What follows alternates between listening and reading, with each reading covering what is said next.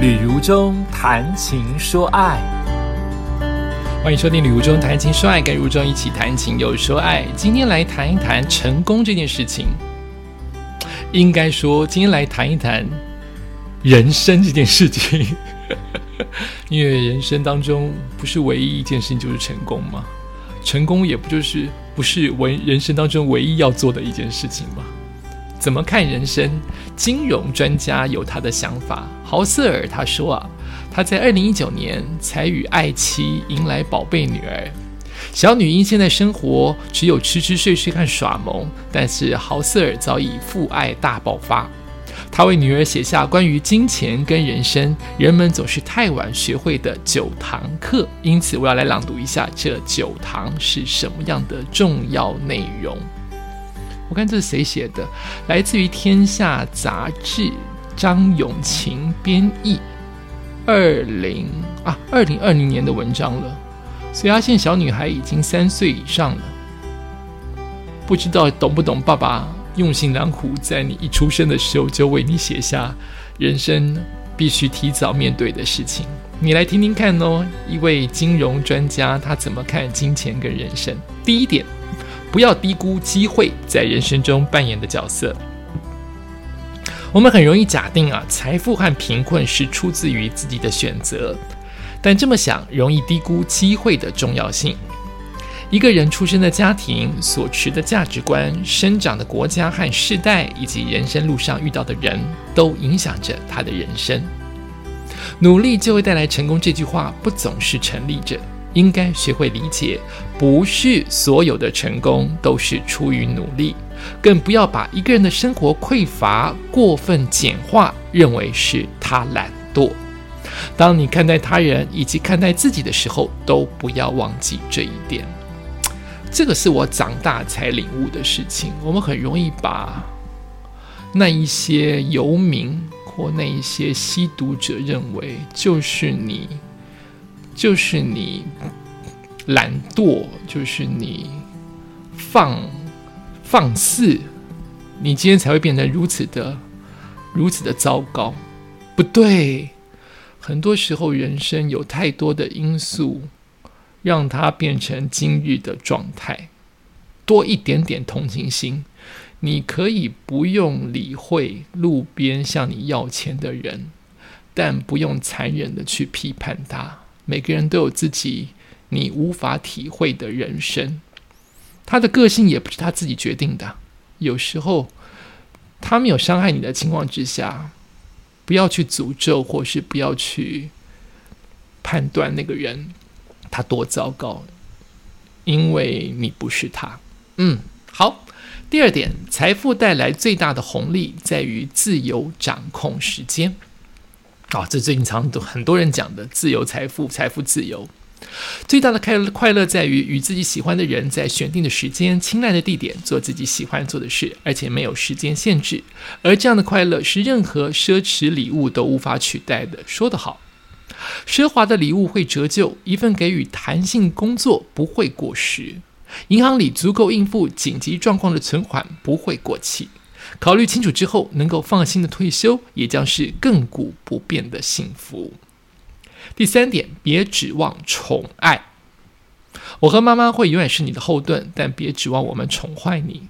我们不会被你予取予求，这样一来，你才懂得分辨需要跟想要之间的差别，然后你才会学着评估花费、存钱，并且珍惜所有。我们要在你不受伤害的情况之下，懂得节俭。人生总有颠簸。节俭会是一个重要的人生技能，这我会节俭，我很会。第四点，成功不见得总是来自于宏大的行动。哦，说得好。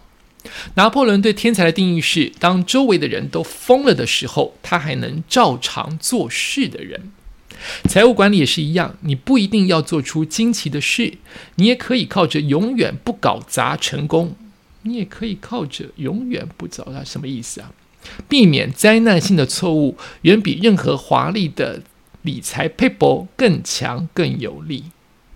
就是你如果安安稳稳的去做，就算是没有大富大贵，你也许真正活最久、细水长流的反而是你。这样讲对不对？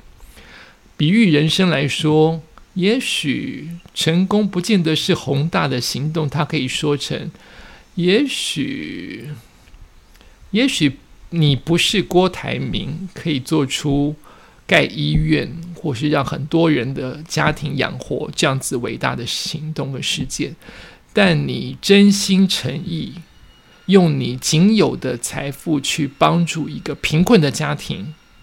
你也许跟郭台铭一样伟大，甚至比他更伟大。哦，成功不见得来自于伟大的宏大的行动。你如果是一个小孩子，五岁的时候，他愿意扶一个老太太过马路，他自己都摇摇晃晃，却愿意扶一个老太太过马路，这就可以称之为伟大了。嗯，说得好。第五点，量入为出，少即是多，也是厉害的理财方式。想象一个人年薪两百万，但只需要一百五十万就可以过着满足快乐的人生；而另一个人年薪五百万，但必须用六百万的开支才能过上满意的人生。嗯，你去比较一下，谁比较快乐？同样的，投资报酬率百分之五，但懂得量入为出的人，会比投资报酬率百分之二十却花得精光的人更富有。你赚的不代表你拥有的，你拥有的不见得是你真正的需求。哇塞，果然是财经专家，很会写。第六点，不要害怕改变。很少人在十八岁的时候就清楚自己想要什么样的人生，因此，就算上了大学不满意你的主修，也别太沮丧。投入了一下，投入了一下就不爱的工作也没有关系。认清自己的喜好和目标，改变了也是一件有价值的事。改变心意没啥不好，那是一种勇敢。嗯，这篇文章目前为止我都觉得很棒。第七点，凡事都有代价。忙碌的事业必须用家人生活的相处来换，而股市长期的收益必须承担不确定以及波动，而宠坏了孩子的代价是为他们担忧一生。凡事都有代价，许多代价并非明显可察觉，有时候代价是值得的，但狡猾的是，很多时候你并不能一眼看清楚它的成本。凡事都有它的利害关系，都要付出或多或少的代价哦。第八点，财富不是衡量成功的最重要指标。巴菲特曾经说：“当你到了我这个年纪的时候，你会重新评估你的成功，你会在乎那些你想爱的人是不是真的爱你，这是对你一生过得如何的终极检验。”哇，巴菲特这句话很棒。你到了我这个年纪，你就会重新评估你的成功，是你在乎那些你爱的人是不是也同样爱你。哦，而且他说这是你一生过得如何的终极检验哦。爱往往取决于你怎么待人，而非你的身价。这是我能给你的最重要的建议。最重要建议怎么放第八点？你爱是因为你平常怎么待一个人，而不是你多富贵。想想也有道理，对不对？你非常非常有钱，并不代表这个人会被很多很多人爱。你被很多人爱，通常的原因是因为你愿意付出哦。爱往往取决于你怎么待人，而非你的身价。第九点，最后一点就是不要对任何意见照单全收。最后，我要告诉你，上面这些事情都是人们太晚才理解的事，但你也可以选择忽略他们。你所处的世界与我不同，如同我的世界与爷爷奶奶的不同，因此没有谁有正确答案。还没把别人的意见放进自己的人生脉络衡里参照的时候，千万不要照单全收。每个世代有每个世代的新观念跟想法。呃，我们年轻的世代可能认为要做个乖孩子，后面要告诉我们，呃，做自己有什么不可以？现在可能是要做一个更特别的自己，或者是爱自己，或是秀自己啊。每一个时代有自己的不同的观念跟想法，可是并不代表你在这个世代你就应该照单全收爷爷奶奶世代的价值观，或者是我们这个时代价值观，或者是你正处于世代的价值观，除非这个价值观真的有它的道理可言，或是它对你真的有所帮助。所以那些名言、那些成功人士的道理，并不代表。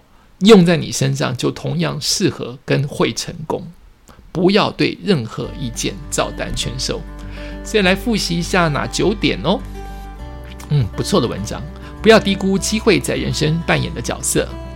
财富带来的最大红利在于自由掌控时间。别指望宠爱。成功不见得总是来自于宏大的行动，量入为出，不要害怕改变心意。凡事皆有代价，财富不是衡量成功的最重要指标，以及不要对任何意见照单全收。也感谢你收听今天的《旅游中谈情说爱》，我们下次再见。